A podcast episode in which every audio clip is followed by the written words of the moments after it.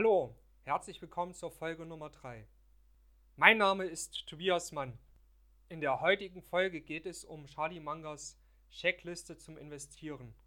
Die Checkliste enthält 10 Punkte, die Charlie bei einer Unternehmensbewertung zur Hilfe nimmt. Punkt 1. Risiko. Alle Unternehmensbewertungen sollten damit beginnen, dass man das Risiko misst. Hierbei ist es auch wichtig, dass man sich nicht mit Menschen einigt oder in eine Partnerschaft geht, die eine fragwürdige Persönlichkeit haben. Punkt 2. Unabhängigkeit. Objektivität und Rationalität sind dabei entscheidend, um unabhängig denken zu können. Charlie meint, nur weil Menschen dir zustimmen oder dir widersprechen, ist das noch kein Beweis dafür, dass du die richtige Entscheidung getroffen hast.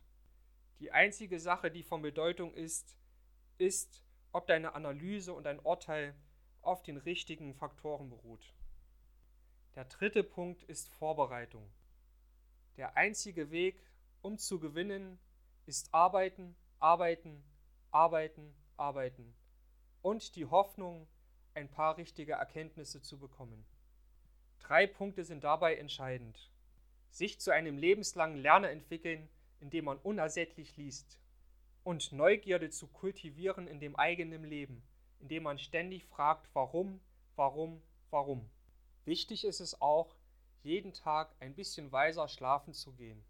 Der vierte Punkt ist intellektuelle Demut.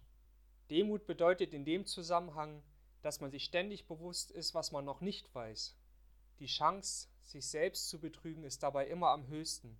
Charlie empfiehlt hier, in seinem Kreis der Kompetenz zu bleiben.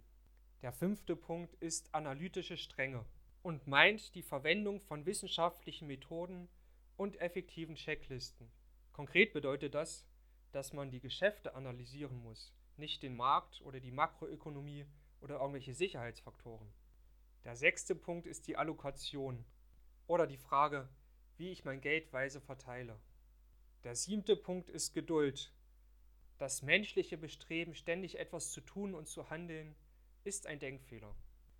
Dabei unterbrich niemals eine Handlung oder stelle eine Entscheidung in Frage, die du getroffen hast, wenn es nicht unbedingt sein muss.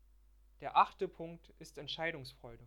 Sei ängstlich, wenn andere gierig sind und sei gierig, wenn andere ängstlich sind. Der neunte Punkt ist Veränderung. Das Leben ist ständigen Veränderungen unterworfen.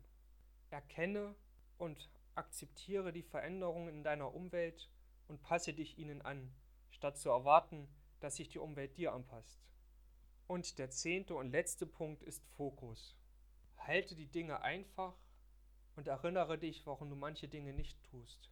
Die Gefahren sind hierbei Langeweile oder Anmaßung.